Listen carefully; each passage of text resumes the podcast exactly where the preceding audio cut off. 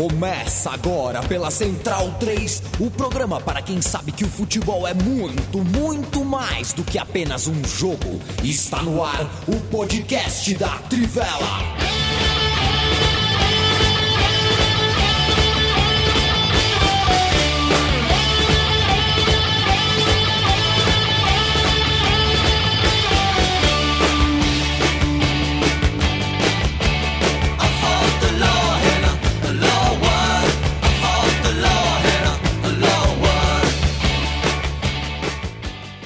Muito boa noite, amigo e amigo da Central 3, amiga e amigo da Trivela. Hoje é dia 20 de setembro de 2021. Eu me chamo Leandro Amin, estou ao lado de Bruno Bonsante, Felipe Lobo, Leandro Stein e Matias Pinto, que entra já já, para passar uma hora falando de bola, conversando com você, fazendo companhia para quem quer a nossa é, companhia. Como diz Jean-Pierre, né? É, é, quem está com a gente, muito obrigado. Quem não está, como é que é que ele falou certa vez? Quem torceu pra gente, muito obrigado. Quem não torceu, boa noite, né? Uma coisa assim. É... Quem tá com a gente tá, né, Bruno Bonsante? Quem não tá, é, faz live. Faz live com a concorrência, né? Você vê, o Felipe Lobo, o Felipe Lobo foi fazer live com a concorrência quinta-feira passada, mas hoje tá aqui. Ninguém chamou ele, então hoje ele veio, é, comprou uma webcam nova, cadeira é, hoje, hoje, que ele não tinha nada melhor para fazer, né? Isso, exato. Aí ele veio. Né? Aí ele, ele tá aqui com a gente. É, o Felipe Lobo, você percebeu que dia? O 20 do 9 de 21. Você sabia, sabe por que, que hoje é feriado é, é, em San Antônio? Boa noite. Boa noite, não tenho a menor ideia. 20 Manu Ginóbili, 9 Tony Parker, 21 Tim Duncan. Hoje é ponto facultativo em Austin, no Texas, onde o San Antonio Spurs viveu grandes momentos, né? 20 do 9 de 21. É, quem foi melhor, Felipe Lobo? Tim Duncan, hum... Tony Parker ou Manu Ginobili? Olha, eu gostava muito do Tim Duncan, mas o Mano Ginobili é Sul-América na, na NBA, né? Ah, então vou ficar com o Mano Ginobili. Perfeito. Hoje é, a gente ainda vive o mês de setembro, fazemos sempre a lembrança o mês inteiro para o Setembro Amarelo, cvv.org.br. Visite, conheça uh, um trabalho muito bem feito de amparo, que é um amparo que a gente tem que uh, prestar atenção também nas nossas vidas, ao nosso redor, as pessoas ao nosso, ao nosso redor. O Setembro Amarelo é o ano amarelo, é a vida amarela, a gente tem que prestar muita atenção, ter ouvidos, olhos, é, muito afeto. Uh, pelo que acontece ao nosso redor com as pessoas que a gente ama cvv.org.br. O Bruno Bonsante, muito boa noite. Mulher pede divórcio porque o marido inventa palavras. Ela acha isso é. irritante. Fomos para a cama outra noite, diz ela, né? Fomos para a cama, eu disse boa noite. E ele disse bagaiaia. É... Seja espirituoso, então me responda. Boa noite, Bruno Bonsante. Bagaiaia. Ah, garoto! é cada uma, né, cara? É, eu divorciado por excesso de neologismos é a primeira vez que eu vi. É, tá, tá, a instituição tá frágil, né? Acaba tá muito fácil, né? Não pode, é. né? Não pode acabar por causa disso, né? Muito pouco, né? É muito É bom, pouco. É, uma, é uma instituição de mentirinha, né? Mas acho que a gente não, não tem tempo para falar sobre isso agora, né? Mas. É? é? Quer discutir? Vamos lá. Ô, Leandro Stein, boa noite. Como é que tá você, meu camarada? Meu beijo. Aquele beijo que o público já percebeu que você não retribui. É... Do que, que a gente vai falar hoje? Dá o pan aqui pra gente, faz o lead. Boa noite, Leandro e a mim. Um beijo. E o assunto principal é a lei do mandante sancionada. Falaremos um pouco mais. O assunto hoje vai ser futebol brasileiro primordialmente, falando também é, das mudanças na CBF e falando também da, de Libertadores, né? Que acho que é a grande expectativa aí da semana, com dois jogos de muito peso, em especial Palmeiras e Atlético Mineiro, né? Por, pelo que os times fizeram na fase anterior da Libertadores e, e por todo o domínio brasileiro nos últimos anos de competição e principalmente nessa temporada que acho que está ainda mais escancarada a superioridade dos clubes brasileiros.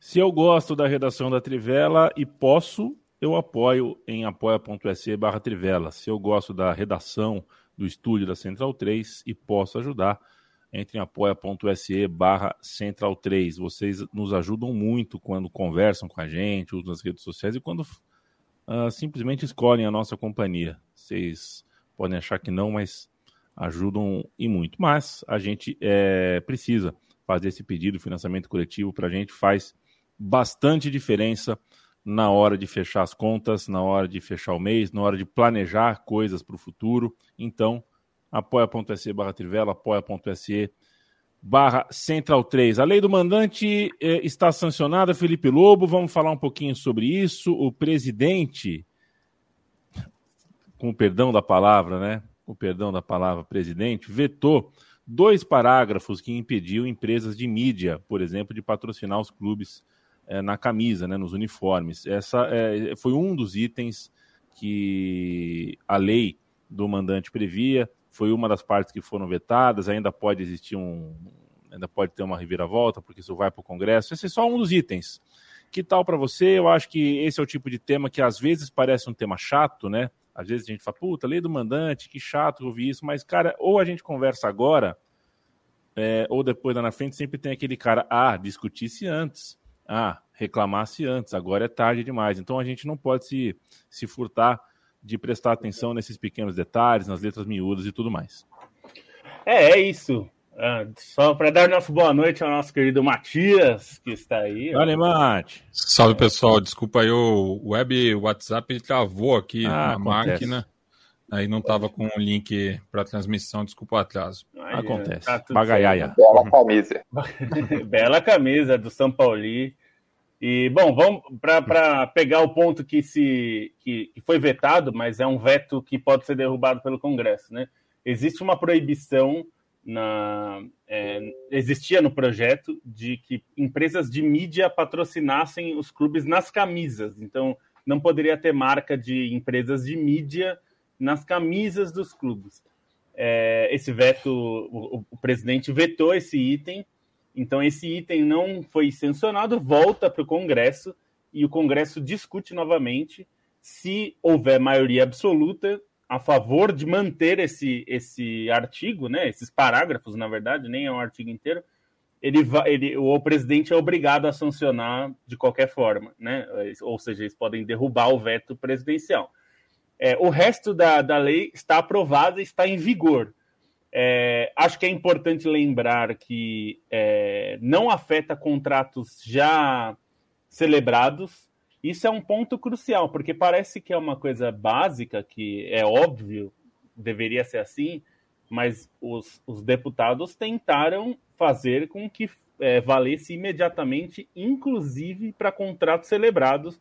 Claro que muita gente alertou que isso gera uma insegurança jurídica, porque se os contratos assinados não é, podem deixar de existir por uma ou podem mudar os seus termos, né? Por uma mudança legislativa, isso cria uma insegurança jurídica.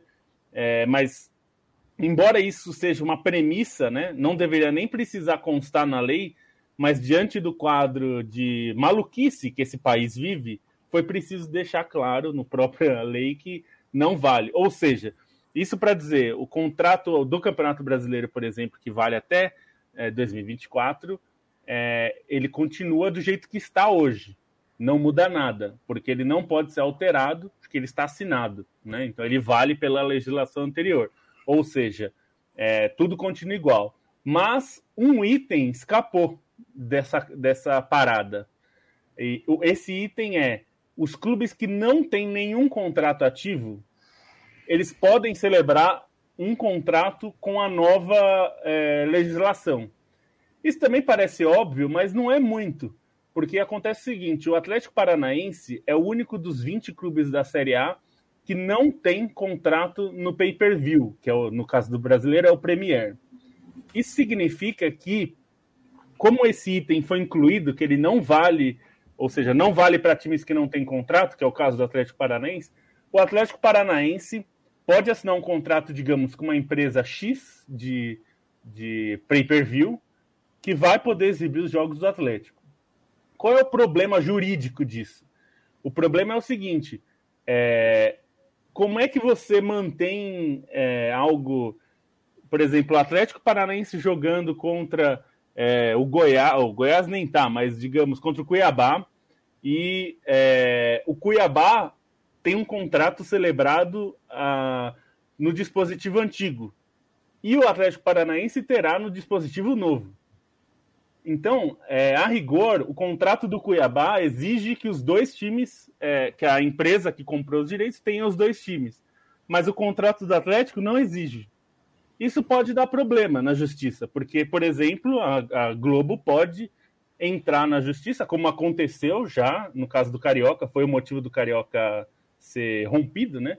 Que é, você pode entrar na justiça dizendo: olha, quando eu comprei o Cuiabá, é, eu comprei a exclusividade do Cuiabá, então ele não pode ser exibido por, por uma lei nova. É, e o Atlético Paranaense vai alegar, não, mas eu não tenho contrato, então eu posso exibir. Isso dá uma discussão, é, eu imagino é, que pelo lobby que existe no Congresso atual, é, a Globo, sem entrar com essa ação, provavelmente vai perder, mas não dá para saber, porque a justiça não depende do legislativo, né? Ser, então, mas é uma questão que está em aberto, não é uma questão exatamente pacificada desses pontos. Perfeito. É...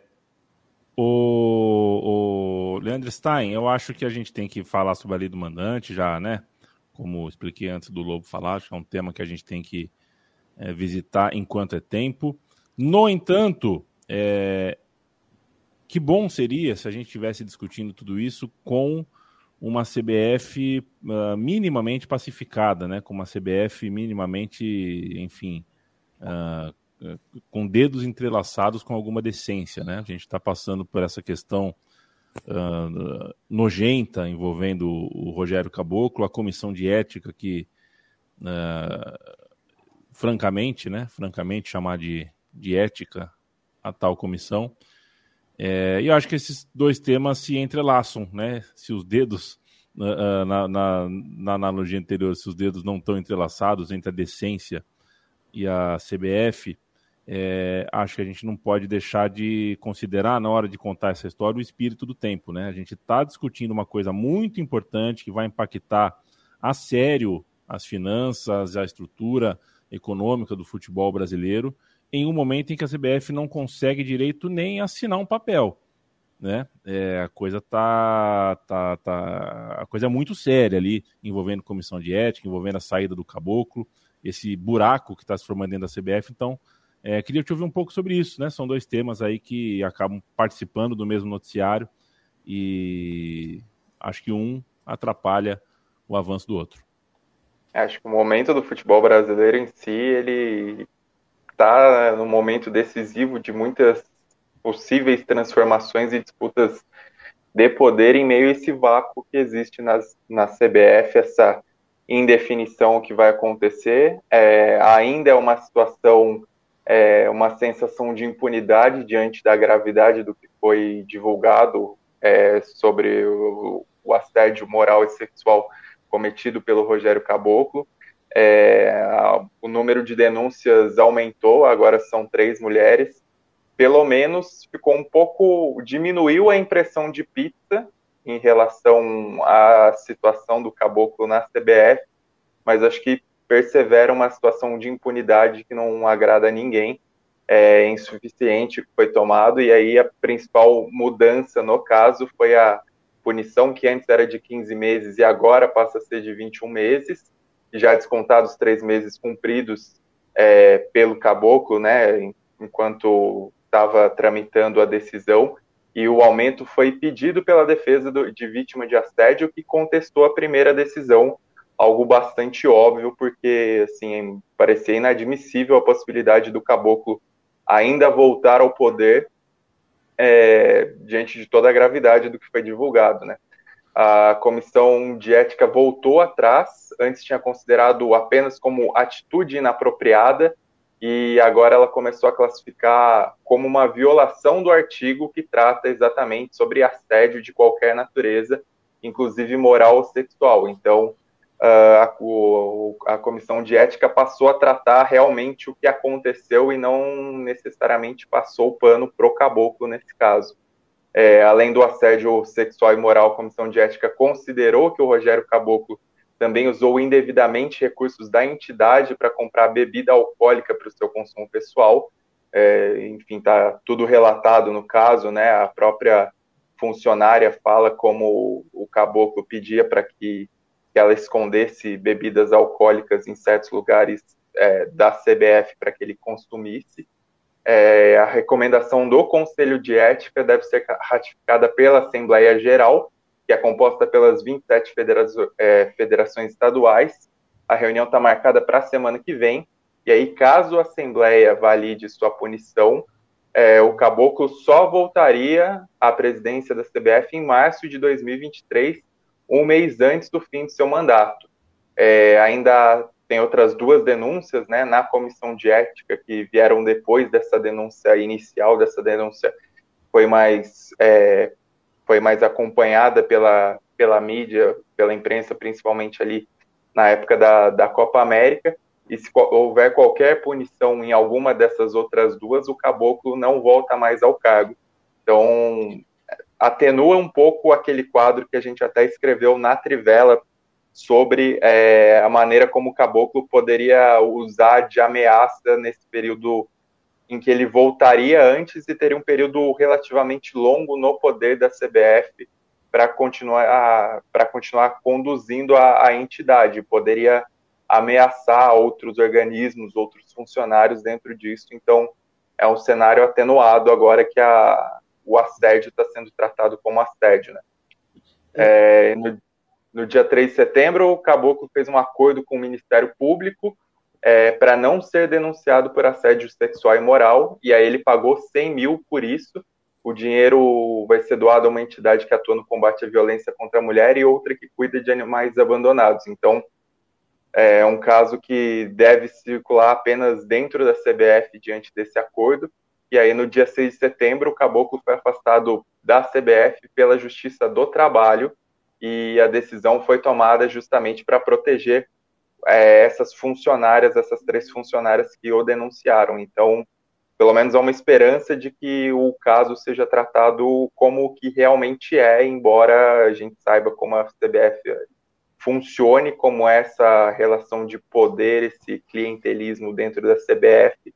E por mais que o Caboclo esteja uma figura já bastante uh, enfraquecida dentro da CBF, ele ainda acho que pode amarrar algumas relações dentro dos bastidores.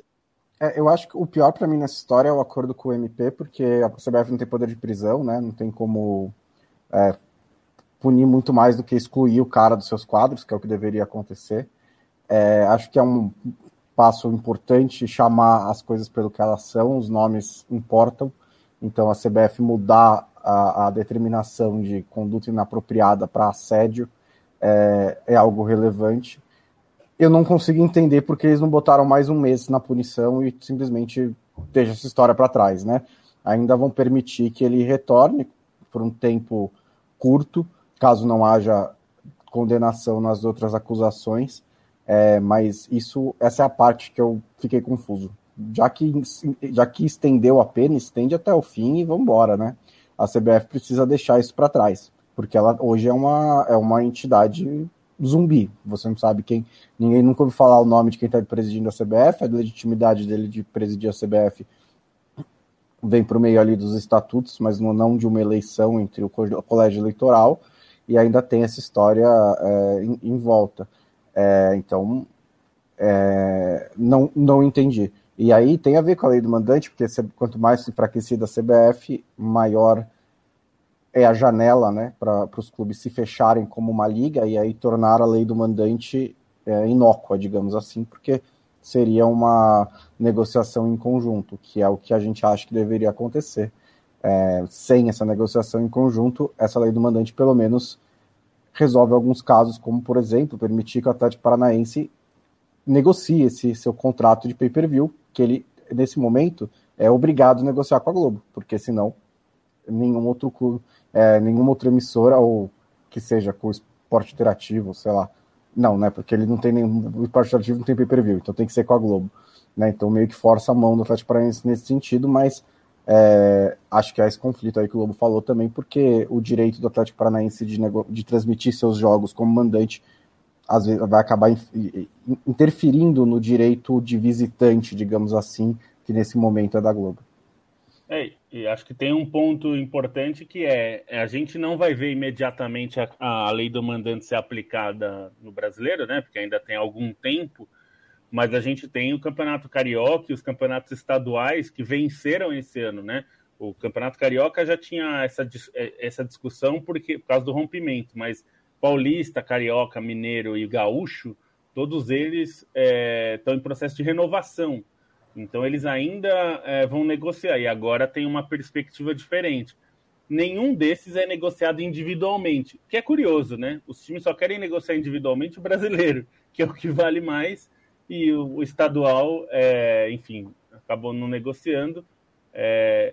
O Campeonato Carioca, por exemplo, é, existe uma proposta da Globo para comprar o pay-per-view do Carioca, o que é curiosíssimo, né? Porque o Carioca está é, vendido, a TV aberta tem contrato para 2022 com a Record, mas o pay-per-view foi aquele pay-per-view mambembe, né? Horroroso, mal feito, porco. Não pelos profissionais que transmitiram, claro, mas o modelo de negócio foi mal feito e os clubes ficaram insatisfeitos, né? Porque arrecadou pouco. É, então agora a Globo quer comprar e trazer para o seu Premier. No Campeonato Paulista está se negociando em conjunto.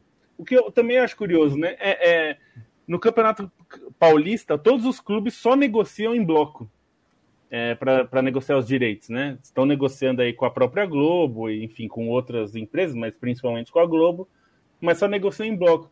Eu fico pensando qual é a dificuldade desses dirigentes tentarem fazer uma negociação em conjunto. Eu nem digo da liga, porque, enfim, é, bastaria uma negociação em conjunto já seria suficiente, é, pelo menos. Não precisa da liga para isso, né? A gente tinha negociação é. em conjunto no Clube dos 13, que não era é. uma liga. Que era, um, é, era um, uma associação problemática, a gente já falou disso aqui, excluía era. muita gente. Mas assim, não é muito difícil você sentar com todos os clubes que, que entram né, na Série A e, enfim, tentar fazer um acordo. É, claro, a liga facilitaria. É, mas o, o, ponto é, se a gente não tiver a liga, como parece que não vai ter, a perspectiva de negociação para 2024 é bem ruim para nós, né? Nós como não como imprensa, mas como torcedores porque mantido do jeito que está, o que a gente tem visto é a pulverização de direitos, o que significa que, digamos, o Cuiabá vende para o Dazon, é, o Juventude vende para um outro aí, o Eleven Sports, é, um outro vende para a Amazon, um outro vende para não sei quem, e aí, no fim, é, o torcedor vai ter um problema para assistir os jogos, né? Porque no fim ele não vai conseguir isso é, é, é um perigo matar o próprio Premier. Né? E aí muita gente fala, ah, mas tem que matar o Premier porque o Premier é caro. Hoje em dia eu tenho dúvida se o Premier é caro, é, porque ele é o preço, por exemplo, hoje, mais ou menos o preço do Netflix. É, o que eu não considero, assim, pelo padrão de mercado, eu não acho que é um grande problema. Mas isso vai ser um problema, assim, a gente vai ver essa. essa... Então, assim, sem a negociação em conjunto, é, a gente vai ver esse problema se proliferar, na verdade. A gente vai ter mais é, pulverização que as pessoas. Hoje os clubes e muitos torcedores acham que vai ser bom para os clubes. Eu acho que vai ser ruim, porque pode ser bom num primeiro momento, e mas esse primeiro momento dura um ano, talvez dois, e acho que nem isso, porque no momento que isso tiver pulverizado e os torcedores não conseguirem acompanhar os jogos, porque o torcedor não vai assinar todos os streamings para ver o streaming do Flamengo, o streaming de não sei quem e não sei o quê. É, de, não dá para assinar todos, né? seria impossível. Imagina se tiver seis ou sete streamings diferentes no mesmo campeonato, isso é uma loucura. Eu não sou, eu não sou envolvido em estratégia de plataformas de streaming, mas acho que um jeito seria é, de minimizar isso seria vender jogo avulso, né? Como se faz com, sei lá. Mas é, o Premier faz isso, né? É, então, exatamente. É, e, Só que é caro. É caro. Que é o que não, não, não, não, compensa. O... Se, não você compensa. Compra, se você comprar dois jogos, é, é melhor. É, não, custa, custa, mais caro que a assinatura. O jogo hoje custa 80 é, reais. Precisaria ser num preço melhor. Porque assim. Não, porque, também não porque, vale para as operadoras fazer um preço baixo, né, para isso. Então... Não, então, mas é que assim, se descentralizar, é, também não adianta você ter.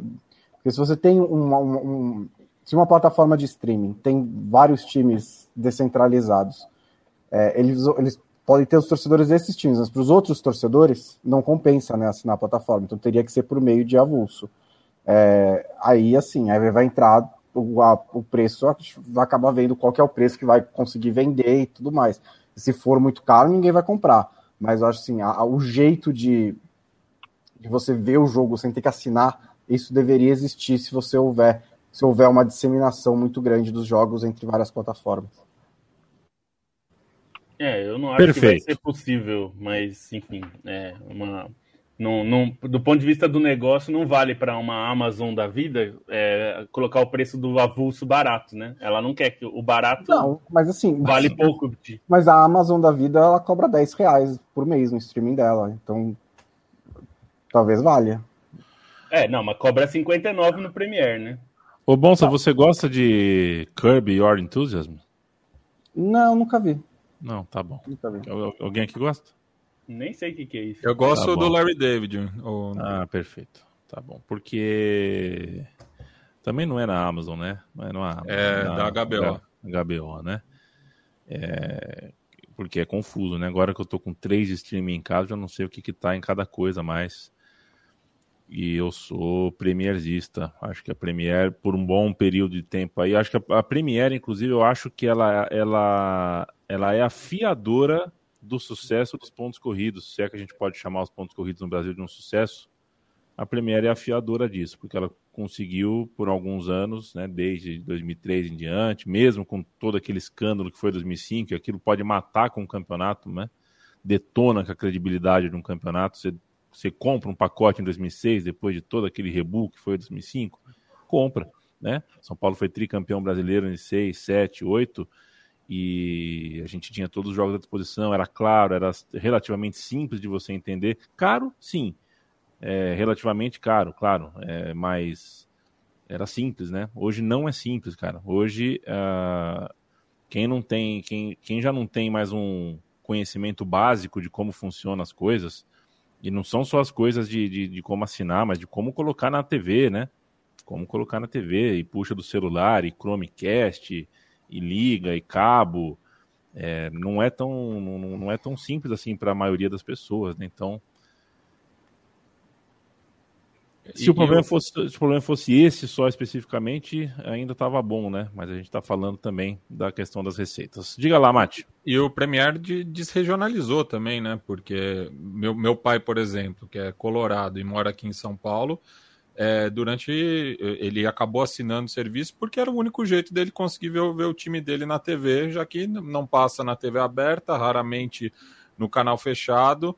Então compensava para ele, porque daí ele conseguia ver os, uh, os 38 jogos do Inter no, no ano é, é, ter, ter, essa garantia, né? E isso acontece uhum. bastante, né? Você tem diversos movimentos migratórios pelo país, você tem torcedores que é, moram fora é, do estado do, do, clube que eles torçam, torçam né? No, no, não são necessariamente nascidos no, no, no, estado do seu clube, mas é uma base de torcedores bastante é, espalhada pelo país, né? Então isso, isso acaba facilitando para esses núcleos também, né? Então é você vê, tipo é, tem, tem núcleo de torcedor espalhado aí por todo o país, né? É, e só para ah. dizer que não tem esse modelo do Premier é, é muito raro, não, não, nos grandes, nas grandes ligas é muito difícil achar.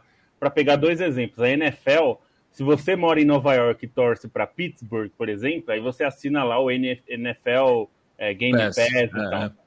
Só que se você torce para um time de Nova York e mora em Nova York, você tem que assinar a ESPN ou a Fox Sports, porque não passa no, no digamos, no pay-per-view, só passa na TV local. Eles te obrigam a assistir pela TV local.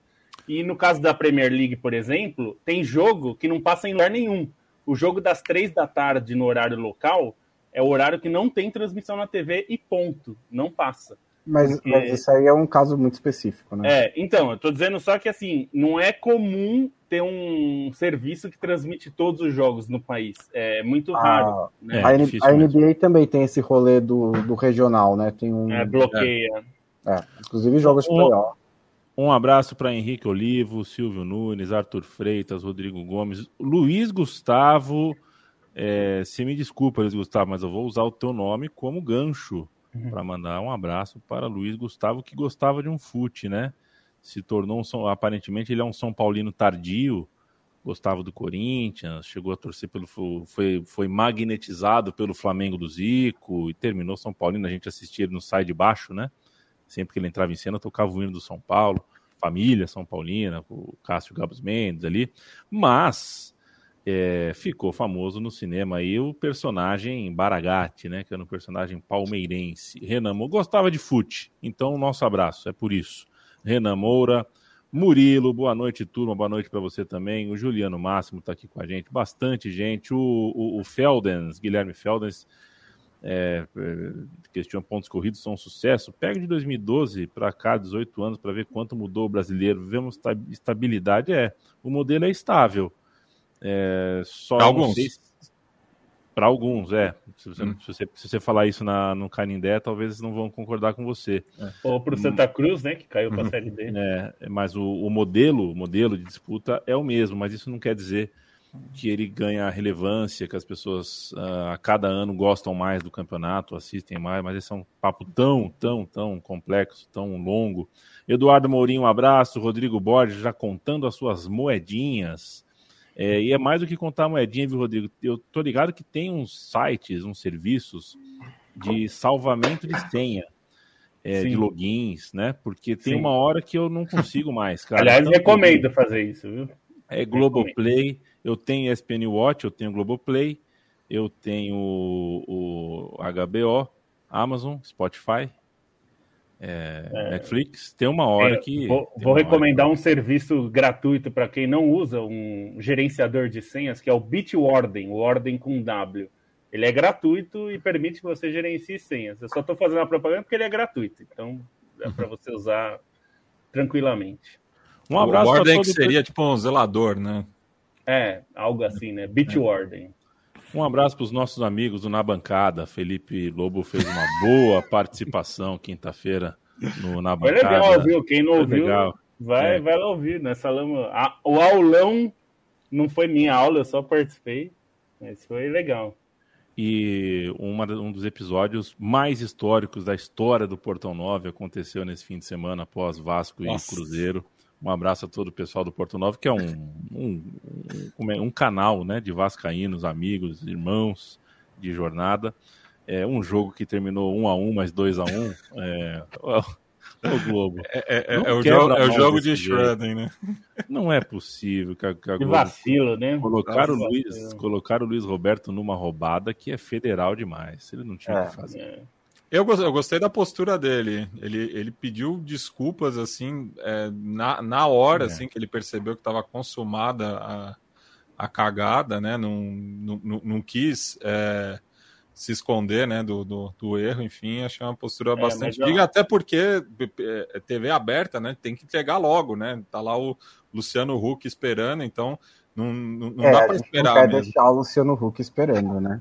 É, não, e, é, mas acho que o erro ali é da, de quem estava gerenciando as imagens que não colocou a É. imagem na tela, né? Os caras É, estão gravando sim. do estúdio Ah, e, e, e- o e outra, repórter chamou lá para falar. Talvez ele precisasse ser mais contundente, né? É, e ele, ele ele demorou, ele demorou uns 50 segundos também até chamar. Se Ele- já ele tinha chamou- público parcial no estádio, também já dá, né, para a equipe é, de transmissão tá ali na cabine, né? Porque se Sim. tivessem no, no, no estádio, não teria é, rolado isso, né? Pra Mas já não- vinha fazendo o jogo no, no tubão, que é tipo do estúdio, mesmo antes da pandemia, né? Não eram todos que É. eles estavam fazendo é, em loco. Pra Não, quem que não não, acompanhou, Não, É, tô falando agora, agora não Ah, estão tá. fazendo nenhum. Tô falando que antes da pandemia eles já faziam muitos jogos. Ah, sim, isso, isso sim, é verdade. É, mas isso geralmente quando era, quando era fora, né? No caso ali é Rio de Janeiro, né? É verdade. É, aquela é a equipe do Rio. Tá bom, gente. Vamos falar de Libertadores nessa segunda metade de podcast. A gente tem. Aliás, é, me me perguntando, mas se é vídeo, como é que é podcast e tal, gente? O negócio é o seguinte.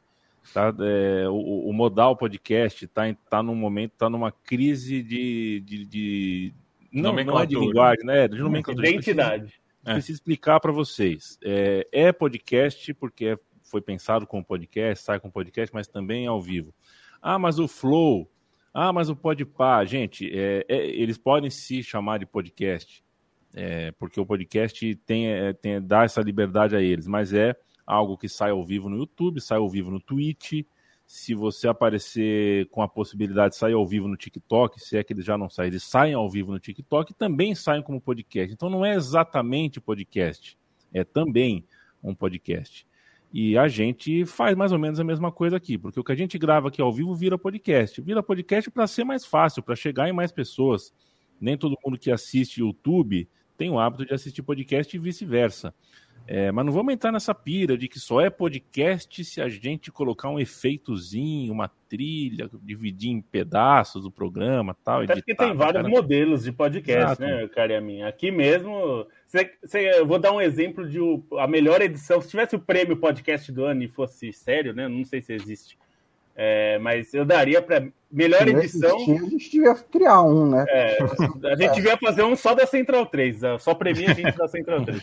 Mas a melhor edição, a melhor edição da Central 3 é Medo e Delírio em Brasília. Quem não Nossa. ouve deveria ouvir, porque é uma edição maravilhosa. Esses o, homens o, deveriam. O, o Cristiano, Agora... Cristiano coloca o print da edição, você tá louco. Eu tenho o Trimilique já. Agora, o, o Leandro Stein, eu pretendia começar o papo de Libertadores no minuto 30. Já estamos no minuto 36, ou seja, eu já falhei na minha missão. É, mas isso não significa que eu. Só você que eu... começou a puxar o papo sobre Exato, sou eu, do podcast. Né? Eu, sou o meu próprio sabotador. Ainda bem que vocês não assistem Kirby Your Enthusiasm, senão a gente estava até agora falando sobre a série. Kirby é a missão do apresentador de podcast, né? É. Exato. É, imitar os da galera. Inclusive é boa série, é meio Chaves. É, e, o, e o Larry David. Larry David chama isso? Larry David. David. Ele parece muito o Carlos Bianchi. É. Uh, mas dizia eu, Leandro Stein, e o Bernie semifinal, semifinal de Libertadores pode a gente se você tem o tempo de você tem duas horas se você quiser falar de semifinal de Libertadores. Eu vou abrir os trabalhos com você Terça-feira, Palmeiras e Atlético Mineiro na cidade de São Paulo. Quarta-feira, Flamengo e Barcelona na cidade do Rio de Janeiro. O Barcelona não falido. O Barcelona que não por acaso tem um banco como patrocinador, é Banco Pichincha, né? É, todo o dinheiro está bem colocado ali, eles não fazem loucuras. Diga lá, Leandro que é um vulcão próximo, que, é um vulcão. É, é, que, que, onde ocorreu próximo ali a, a, batalha que garantiu a independência do Equador, por isso o nome. Que tal para você, o Leandro Stein? Você viu que. É, é, bom, não vou, desculpa, eu ia entrar em outra digressão aqui sobre vulcões, mas vamos nessa.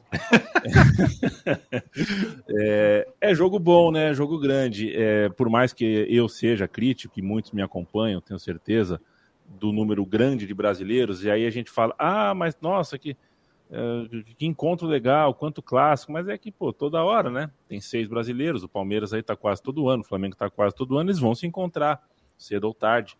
Né? E aí não é tão raro, não, não, é uma, não é uma conjunção de fatores tão rara assim que faz esse encontro acontecer, mas é um encontro muito grande. Palmeiras, Atlético Mineiro, Palmeiras com a taça debaixo do braço, o atual campeão, e o Atlético Mineiro aparentemente com o melhor momento debaixo do sovaco, se é que isso é possível. O Atlético Mineiro parece estar jogando um pouquinho melhor, parece estar mais confiante das próprias uh, dos próprios argumentos futebolísticos, técnicos ali. O Palmeiras vai uh, ah, para tentar uh, o que fez contra o São Paulo, por exemplo, né? não estava em grande fase, fez um grande jogo. É um time que às vezes está acertando de, meio que no relógio, assim, né? Acerta o jogo grande na hora certa. Vai ser um jogo interessante de estilos diferentes. É, antes de começar a falar, eu queria fazer uma digressão também, só porque eu lembrei do assunto. Mas ainda em, em, futebol, mas semana passada, nisso de Libertadores está inchada, a própria Sul-Americana está inchada, já que a Comebol gosta tanto de copiar a UEFA. com o início das competições semana passada, eu fiquei pensando bem que a Conference poderia inspirar uma terceira competição sul-americana que pelo menos dividiria um pouco mais os clubes, conseguiria espalhar um pouco mais. Acho que uma Conference na América do Sul seria bem-vinda nesse sentido de não necessariamente aumentar o número de clubes que participam dos torneios, mas dividir um pouco mais isso aí, porque realmente me incomoda também essa questão. Mas voltando para o jogo, acho que é, é um jogo grande, acho que esfriou um pouco a discussão em relação ao que aconteceu nas quartas de final, porque as quartas de final foram muito representativas para os dois clubes, né? O Palmeiras pensando que era um clássico contra o São Paulo, pensando no próprio histórico negativo contra o São Paulo em competições continentais, a maneira como o Palmeiras se impôs, a própria volta do Dudu, entre aspas, é, pelo futebol apresentado, pela maneira como o Dudu acabou sendo decisivo no confronto, e o Atlético pelo peso histórico da classificação contra o River Plate, que é a equipe regularmente mais forte das competições continentais desde a metade final da década passada, a maneira como o Atlético Mineiro conseguiu vencer, é, a maneira como construiu o resultado, ainda que tenha dependido é, do Everson em muitos momentos, foi uma vitória, uma classificação de muito peso do Atlético Mineiro. Acho que diminui um pouco essa empolgação em relação a, a esse antecedente dos dois clubes na competição, mas ainda é um, um contexto muito forte para esse confronto, né? Pensando até é, nas duas campanhas em si, duas campanhas muito boas, o Atlético Mineiro ainda invicto no torneio, o Atlético pegando embalo não só pelo futebol apresentado, mas acho que também pela empolgação em relação aos, aos medalhões do time, né? E aí Hulk e Diego Costa acabam sendo uh, as grandes figuras do time, mesmo se você pegar a campanha no Campeonato Brasileiro e toda a expectativa do Atlético enfim conseguir ganhar um campeonato brasileiro depois de 50 anos, ter essa campanha na Libertadores, acho que reforça esse embalo ao redor do Atlético e um embalo bem diferente do que aconteceu no Atlético, por exemplo, não, nas campanhas ali de 2013 e 2014, que era um Atlético Mineiro, acho que do desafogo ali, né, da espera por grandes títulos que, que o clube não conquistava, por títulos expressivos é, nacionalmente e internacionalmente. Esse Atlético, acho que é um Atlético é, que a torcida espera não esse desafogo, mas espera, acho que, uma sequência de conquistas mais contundentes e aí derrubar outros estigmas ao redor do clube. Que vale destacar mais uma vez é, o Nath Fernandes, que para mim é um cara muito importante desse time pela maneira como trata a bola, pela maneira como ele é, orienta a equipe, conduz o ritmo do jogo. E, enfim, o Zarate também é um cara que acho que foi um baita achado do Atlético, para mim era um cara que ia fazer uma escala saindo do Racing direto para a Europa, no fim é, conseguirem trazê-lo para o Brasil, o Atlético Mineiro se aproveita disso e tem sido um jogador bastante importante. E é um time que tem, o Atlético, acho que até mesmo alguns é, jogadores, alguns coadjuvantes ali, tem se dado muito bem, né? O Everson, o momento dele é excepcional, até pensando na saída dele dos Santos e a maneira como ele tem sido decisivo nesses mata-matas da Libertadores. Eu sou partidário da teoria que goleiro ganha a Libertadores, a gente pega aí, pelo menos na última década, a quantidade de goleiros decisivos é, nas campanhas. Só, se pegar, só de pegar os brasileiros, começando falar de Rafael Cabral, Cássio, próprio Vitor, o Everton na temporada passada, então acho que ter um goleiro num momento tão inspirado faz a diferença. E também o Nathan Silva na zaga, que acabou sendo um achado pela maneira como ele ajudou o time a se acertar nesse momento de crescimento aí que, que coincide com, com essa reta decisiva na Libertadores. O Palmeiras queria falar, além do Everton, que acho que, que é o símbolo desse Palmeiras atual, pela maneira como ele foi, para mim, foi o melhor jogador na Libertadores passada e pela maneira como ele realmente faz a diferença no time junto com o Gustavo Gomes. Acho que são dois dos personagens assim desde a campanha passada que são os mais preparados para serem realmente personagens históricos do clube, junto com o acréscimo do Dudu, que foi muito importante contra o São Paulo, fez é, partidas muito boas. Acho que deu um pouco de vivacidade esse time do, do Abel Ferreira nesse momento decisivo de Libertadores e que é um cara que talvez falte essa história de mais peso internacional na, na carreira dele, no que ele já construiu pelo Palmeiras, né? Pela maneira como ele foi decisivo em diferentes edições do Campeonato Brasileiro, pela maneira como ele tem essa representatividade aí de ser muito provavelmente o principal jogador do Palmeiras na década passada e agora ter, ter essa Libertadores para poder um time, um treinador mais preparado, com um time que se mostra é, mais ajeitado, independentemente de, de não ter necessariamente os nomes mais pesados desde esse crescimento recente do Palmeiras. É um time que, que consegue, que tem mostrado nos mata-matas como pode ser competitivo, ainda que sofra suas oscilações nesse ciclo. Né? É, eu, eu sinto a pressão e a cobrança em cima do Palmeiras bem exagerada nessa temporada. É, não porque não mereça, mas porque vem de dois títulos em uma temporada é, e não dá para ganhar todos os títulos todos os anos, né? E, mas isso não quer dizer que o Palmeiras não, tá, ah, não tem problemas, ele tem problemas, ele está com dificuldades em alguns jogos, principalmente no Campeonato Brasileiro, nos jogos contra é, os adversários a parte de cima da tabela. Aqui, às vezes, essas oscilações acontecem mesmo. Tem que ser cobrado o Abel Ferreira para fazer um futebol melhor, a diretoria. Eu não, não, sou, não, não, não acho que o problema seja exatamente reforços, acho que poderia ter trazido, mas é, pode se cobrar isso também. É, mas é, na Libertadores, sempre que foi exigido, o Palmeiras respondeu nessa campanha. E aí isso vai acontecer mais uma vez agora, porque na comparação, o Atlético Mineiro está jogando mais bola que o Palmeiras com alguma folguinha aí. É, e tem um elenco que foi já era bom e foi muito, muito reforçado. É, e tem alguns jogadores que são de nível europeu, jogadores que são de primeiro, já foram de primeiro nível, agora estão um pouco mais envelhecidos e acho que vai ser um desafio gigantesco para o Palmeiras esse duelo contra o Atlético Mineiro.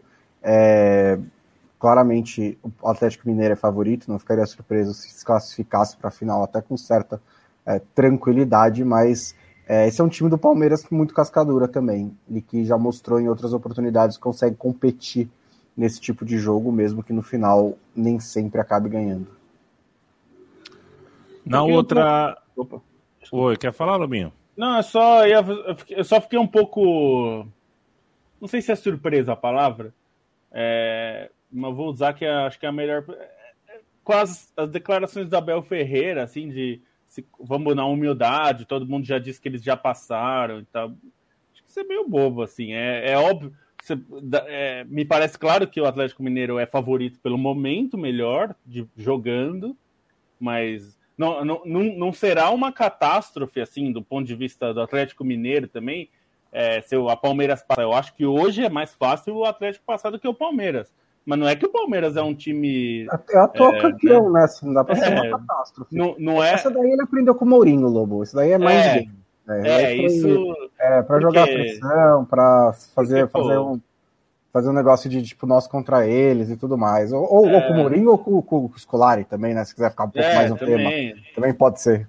É, não, mesmo os, os, técnicos portugueses, alguns, né, dessa linha mourinhista gostam muito é. disso, mas eu acho que o Palmeiras é muito forte. Não, por exemplo, se a, é, eu não sei se vai se classificar, mas eu, eu diria que para esse primeiro jogo ah, existe uma chance razoável do Atlético Mineiro não ganhar o jogo.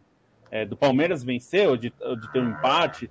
É, não, não, é também que é, é, é já é, né, é. tudo está definido. o que, é o assim, que eu estou assim, né? sentindo do Palmeiras é a dificuldade de manter um nível consistente de atuação, de concentração, de intensidade lá em cima. É, eu acho, não sei se ainda é, é efeitos do, da maratona na temporada passada, pode ser que sim, já faz bastante tempo também, esse time não teve pré-temporada, mas é, no Campeonato Brasileiro está ficando difícil de manter o nível ali em cima de uma maneira consistente. Mas para um jogo em específico, né, é um jogo que pode levar o Palmeiras, encaminhar o Palmeiras de novo ao final da Libertadores, é, acho que essa, essa, é, a consistência e a regularidade ficam de lado e você tem que né, se agrupar para um jogo específico, mas é, esse tem sido o principal problema. Por isso eu acho que o Palmeiras pode competir nesse, nesse, nessa semifinal e não seria surpresa que passasse.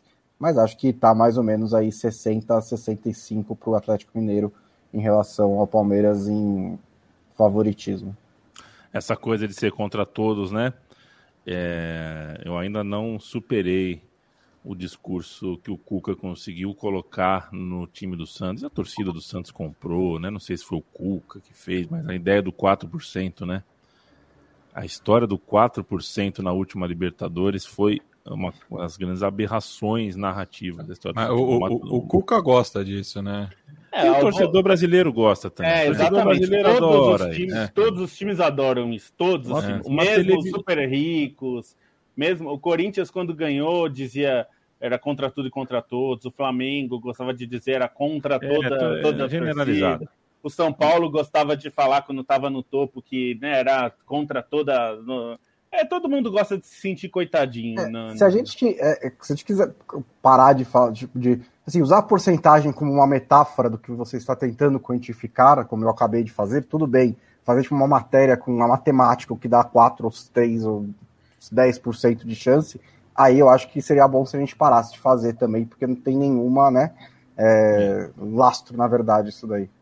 Para quem não se recorda, é, foi uma televisão argentina, fez uma enquete telefona quem você acha que é o favorito. E 50% votaram no Boca ou no River, é. outros 40% é uma enquete de internet, né? Eu acabei falando de outra coisa, mas esse caso, é. caso aí é, Não, é, sinceramente, tipo, é, o caso supera, velho. Brincadeira. É quase, né? quase a enquete da FIFA, né, Yamin? Você viu que a FIFA falando, a maioria das pessoas... Bicho, não foi exatamente uma enquete de internet, mas foi quase isso, e a FIFA dizendo... E mesmo assim, não foi bem o que a FIFA falou, que as pessoas são favoráveis à Copa a cada dois anos. Isso. As pessoas aí, levam a sério demais essas bobagens, né? 6% dos argentinos votaram Palmeiras, 4% dos argentinos votaram Santos e o muito torcedor ficou ofendido no Brasil. Achou que as pessoas na Argentina, torcedores do Boca e do River, deveriam ter telefonado para a TV e votado é, no Santos. Porque, porque a gente está falando dos dois clubes mais populares do país que juntos têm mais da metade da preferência clubística, é. né? Não, não,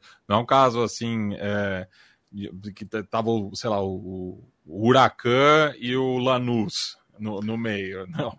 Matias Pinto, já que você citou grandes torcidas, vamos falar da maior torcida do Brasil, que quarta-feira enfrenta uma das maiores torcidas do Equador. A maior do Equador. A maior, né? É, é. maior é. que a do. É maior, Sim. né?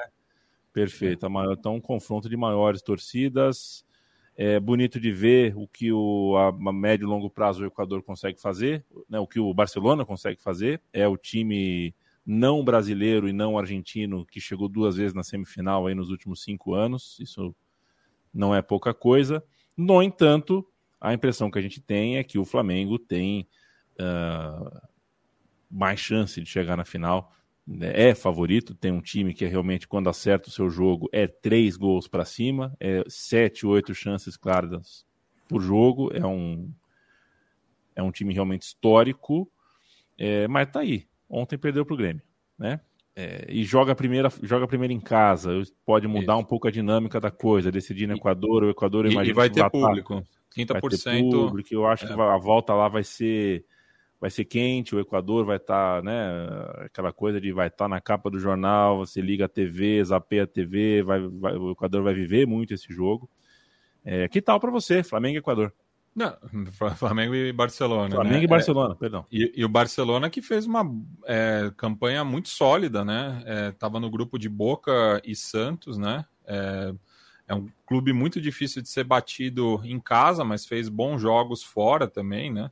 É, conseguiu uma vitória contra o Santos na, na Vila Belmiro, na, na abertura da fase de grupos por 2 a 0 é, ainda tem né, como sua referência técnica o Damian Dias, que é um camisa 10 clássico, né, engante argentino. É, tem uma boa dupla de zaga, é uma das defesas mais sólidas dessa edição da Libertadores. Então acho que não vai ser um jogo tão tranquilo assim para o Flamengo. Acredito que, que a equipe brasileira seja a favorita, até porque é, ganhou o título há dois anos, é o atual campeão brasileiro, se bem que o Barcelona também é, é bicampeão equatoriano nesse período, se bem que o, o Equador vive uma crise é, no futebol, que a gente falou é, numa edição recente, né? O, Barcelona acabou jogando ontem, depois da rodada anterior ter sido suspensa, é, venceu o Deportivo Cuenca em casa, né? No Estádio Monumental Banco Pichincha é, por 3 a 2 de virada, com mais ou menos o mesmo time que enfrentou o Fluminense no mesmo estádio é, meados do, do mês passado, é, quando garantiu a classificação para a fase semifinal. Surpreendeu também né, o, o tricolor das Laranjeiras jogando no Maracanã. Então, acho que não é um, um, um duelo tranquilo para o Flamengo. É, acredito que o Flamengo seja favorito, sim, mas é, pensando no que aconteceu ontem, né, no qual fez uma, uma apresentação abaixo do que esse time pode, né? Não digo, é, não, não, não, eu acho que não foi também um, um, um jogo no qual o Grêmio foi é, dominante, né? Mas o Flamengo fez um jogo é, abaixo da, das expectativas e vinha, né, de duas vitórias consecutivas pela Copa do Brasil contra o, o, tricolor gaúcho e acabou tendo esse revés aí, né? Depois acho que foram eram quase 10 jogos, né, de, de invencibilidade é, nesse confronto entre Flamengo e Grêmio. Então é, tem que ter muito cuidado, né, nessa partida do Maracanã, porque imagino que o, que o Barcelona vai esperar o Flamengo, mas ele tem um contra-ataque é, mortal, né? E isso já foi posto em prática nessa edição da Libertadores, porque joga num esquema no 4-2-3-1, né? É, com o, o, os dois pontas é, ajudando bastante na recomposição, mas sendo acionados é, pelos flancos, né? Um time que joga bem pelos lados é, e tem apenas um homem de referência. Então acho que vai ser um jogo bastante interessante. Estou curioso para ver esse duelo no Maracanã. É, eu acho que vale a gente colocar como parâmetro não só Fluminense e Santos, né, que o Barcelona é, ganhou e são dois adversários brasileiros em teórica crise, né, o Santos numa temporada muito difícil, o Fluminense num momento muito ruim é, ali na classificação do Barcelona, tanto que culminou na demissão do Roger Machado, mas também tem o Vélez de paralelo ali, ali entre os dois times, né, considerando que o Barcelona eliminou nas oitavas de final o Vélez, e deu um trabalho razoável para o Flamengo ali na fase de grupos. Então, é, acho que é, é, mais um indicativo que o Barcelona pode ser um, um adversário realmente chato, embora um, os resultados não sejam necessariamente parâmetros, né? Acho que vale destacar também o, os dois pontas aí, pô, eu gostei dos jogos que eles fizeram contra o Fluminense.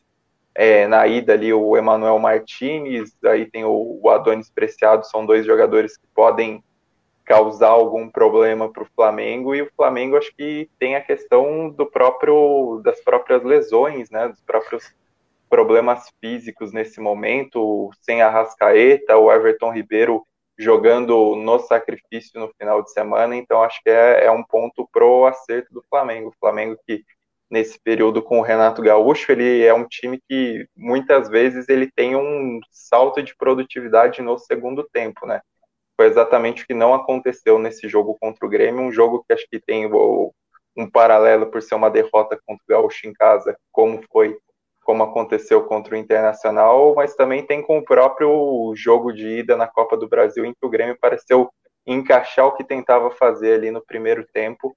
É, Para o Flamengo, acho que essa derrota tem um peso grande no Campeonato Brasileiro, até pensando em perspectivas na diferença que o Atlético Mineiro abre e como os jogos atrasados não são tão garantia assim, porque o Flamengo vai ter uma maratona de partidas seguidas é, para cumprir esse calendário, mas acho que é um jogo que, pelo menos pensando em Libertadores, pode, pode ter uma validade para colocar um pouquinho os pés no chão, porque o Barcelona pode ser um adversário chato, assim, comparando com o Olímpia, que é um time que nessa Libertadores viveu uma montanha russa, o Barcelona é um time coletivamente muito mais acertado. Pode não ter um, um grande nome ou outro, como tem o Olímpia, assim, nomes mais reconhecidos no Brasil, mas que já mostrou ser um time mais acertado do que o adversário anterior do Flamengo. E, e, o, e o Stein falou né, do, dos desfalques do Flamengo. No caso do Barcelona, apenas o Michael Royos, que é atacante, e o Pedro Pablo Velasco, que é zagueiro, não viajaram para o Rio de Janeiro, né, mas ambos são reservas. Então, o, o 11 inicial do Barcelona deve ser mantido é, depois de amanhã. Chama atenção que o Flamengo joga provavelmente com uma defesa muito diferente da defesa que a gente imagina do Flamengo histórico, né? Arrascaeta, Everton, Gabigol, Bruno Henrique, quando você olha para trás, é uma linha jogadores promissores, é verdade, mas enfim. Mateuzinho, Rodrigo Caio, Henrique, Ramon, é, é um teste de fogo, né? É um jogo bem importante, é um jogo que pode, inclusive, reposicionar uh, o começo da carreira de algum desses meninos, se forem muito bem, ou também se eventualmente cometerem falhas, né? É, é injusto, é injusto. A torcida do Flamengo no passado, é, quando um zagueiro já experiente, já rodado como, como, o, né, como o próprio Gustavo Henrique, é, falhou, né? Teria falhado no gol do, do Racing, agora tem mais uma chance aí. E a gente vai acompanhar, vai acompanhar. Vamos ver o que, que esse time do Flamengo tem para entregar. É um time que sempre, é, sempre desperta na gente alguma curiosidade pelo, pelo, pelo tamanho da força ofensiva, mas acho que se tornou, né? Se tornou uma curiosidade nossa nos últimos tempos ver também como o Flamengo acha soluções defensivas, né? É, quase o Campeonato Brasileiro do ano passado foi para o espaço em, entre outras coisas, porque o time não conseguiu, uh, em alguns momentos, ter a solidez defensiva uh, similar ao que tinha de consistência no, no, no, na outra parte do campo, na hora de atacar. E, e então, ontem o Arão estava jogando quase como um líbero, né? Uhum. É, então estou curioso para ver o que, que Mateuzinho uhum. e Ramon uh, tem para entregar. A gente sabe que o Barcelona tem um contra-ataque rápido, e time que contra-ataca rápido explora a costa de lateral. Estou né? bem curioso para ver o que, que vai acontecer aí, é. né, para ver o tamanho do jogo desses dois meninos. É, e vale diferenciar um pouco também, porque acho que o Mateuzinho ainda corresponde bem, né? E é um pedido assim para ele ser titular por causa do Isla. Agora o Felipe Luiz na esquerda é uma, uma perda realmente sentida ali no, no setor. Acho que desconfiança sobre o Ramon vai ser maior, vai ser um, um jogador para lidar mais com a pressão ali, até porque o, lateral direito do, do, Barcelona também sobe, Castilho, se não me engano, sobe bastante, então acho que vai ser um, um desafio um pouco maior por ali pelo lado esquerdo mesmo, ainda mais sem o Felipe Luiz, que tem enfim, todo o peso histórico, a figura que é, a experiência que ele tem, então Acho que é, é uma preocupação e uma pressão sobre o Ramon nesse sentido. Perfeito. Quinta-feira a gente volta para falar sobre o que aconteceu, o que aconteceu? Isso, nessas duas partidas. Né? já, com, já com o placar sabendo, a gente vai saber, né, Bonsa, quanto foram os jogos. A gente não vai eu, ficar eu nessa de Cruzeiro sim. e Vasco. Eu, né? Vamos fazer um react. A gente coloca os é melhores possível? momentos. Você acha que é possível, assim, se a gente fizesse um experimento social, um de nós tentar chegar é. até quinta-feira à noite sem saber o resultado sem do saber. jogo, você acha que seria possível? Olha, Bonsa, eu, eu acho pra, Tem um episódio mim é de How fácil... Mother que é assim. Ah, é? é. Do, do, do, do, Super Bowl. Super é. Bowl. É. Não, do. Ah, é o Super Bowl, não. É, afinal do, do, do Super é. Bowl. Para mim é mais fácil do que para você. Você estando na capital paulista, Hum. É, você tá mais. Não, não, é que eu tô assim também, né? Com uma vida social agitada daquelas e tal. Né? É, mas você tem um vizinho que vai gritar na janela, alguma coisa, alguma coisa te acontece. Eu aqui eu tenho como cair numa praia deserta aqui em uma hora, né? Aí eu é. consigo me isolar de tudo. Mas. Vamos nessa então? Você até aqui. Engraçado, não vai dar, cara. Engraçado, marquei um compromisso ontem para ver o jogo mesmo, então acho que eu não vou conseguir remarcar em cima da hora, não vai dar. Ano que vem a gente faz isso, bom. Tá bom, combinado. Tá bom? Combinado. Tchau, viu, Bruno Bonsante? Tchau, até quinta. Não, não, quinta-feira eu não venho, mas. Ah, você não vem, você vai ter uma live então para participar. Não, meu irmão vai se formar na faculdade. De quê? Eu... Administração. Ele Qual é o nome dele? Rafael, Rafael Bonsante. Administrador Rafael Bonsante, que o período universitário tenha sido muito frutífero para você, que seja mais do que apenas um aprendizado utilitarista para a profissão, que tenha sido um aprendizado para a tua vida em várias esferas. Parabéns, desfruta do diploma, escolhe com muito carinho a pizza. Sempre que eu faço TCC, viu, Bruno Bonsante, quando me chamam para ser banca de TCC, eu falo isso. Escolha muito bem o sabor da pizza que você vai comer hoje, porque é um dia que você não vai esquecer. É. É, parabéns. Justamente fazer isso, é, colação de grau virtual, né? Então vamos comer uma pizza. Perfeito. Beijo, Bonsa, beijo, Lobo, até quinta-feira. E bonita camisa, viu? Bonita camisa, realmente achou bonita essa camisa. Mas eu, eu ainda nem cheguei perto dessa história de PlayStation 5, viu, Lobo? Porque essa, esse papo de que não. Parece que não tem, né? A impressão, eu acho que é isso, né? Não tem No Brasil, assim, tem que esperar chegar remessa, aí esgota, aí é caro, é, tem minhoca, eu não sei, eu não consigo comprar, mas eu estou muito satisfeito com o meu Play 4, que eu jogo com saudade do Play 1. Boa noite.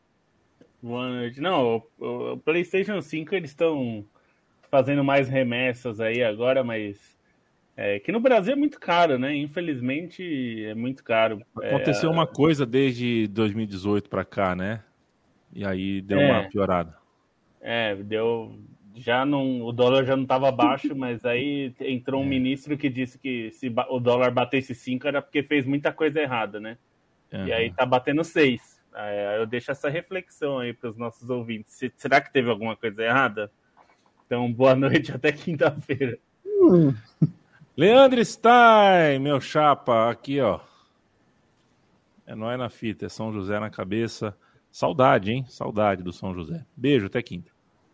Beijo até quinta e saudade de comer um bolo no Martins Pereira, né? Que é... você comprava o puta do bolo e pegava cerveja. Essa história aí me lembrou, não vou contar agora porque tá acabando o programa, mas meu pós-TCC quase rendeu uma demissão na Trivela. Enfim, acontece essas coisas. Ô, louco. Para outra ocasião aí. Valeu, boa Perfeito. noite.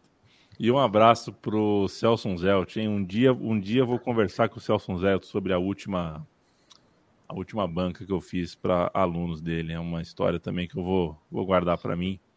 Mas um dia quero contar para você, Celso Zelt. Um beijo. E Matias Pinto, quinta-feira nos vemos, sim? Nos vemos. Espero que sim. Tá bom, esse é o seu boa noite. Esse é, esse é meu, meu boa noite. É. Ok, perfeito. Até quinta-feira. Trivela.com.br, central3.com.br. Visite as nossas cozinhas. A gente trabalha com muito carinho, com muita dedicação. A gente faz a coisa com muito respeito a quem procura a gente, a quem consome o que a gente produz e a gente está na luta aí. Então, trivela.com.br, central3.com.br, são 28 ou 29 podcasts ativos atualmente, ou até mais do que isso, uh, na Central 3 e a redação da Trivela todos os dias uh, alimentando o seu espaço virtual com muito texto, muito texto, muito texto e também uh, itens como esse daqui. Lives, conversas, temos o Expresso, né? Em noites de Champions League tem o Expresso é, e muito mais coisa. apoia.se barra Trivela, apoia.se Central 3 é o nosso financiamento coletivo. Até quinta. Tchau, tchau.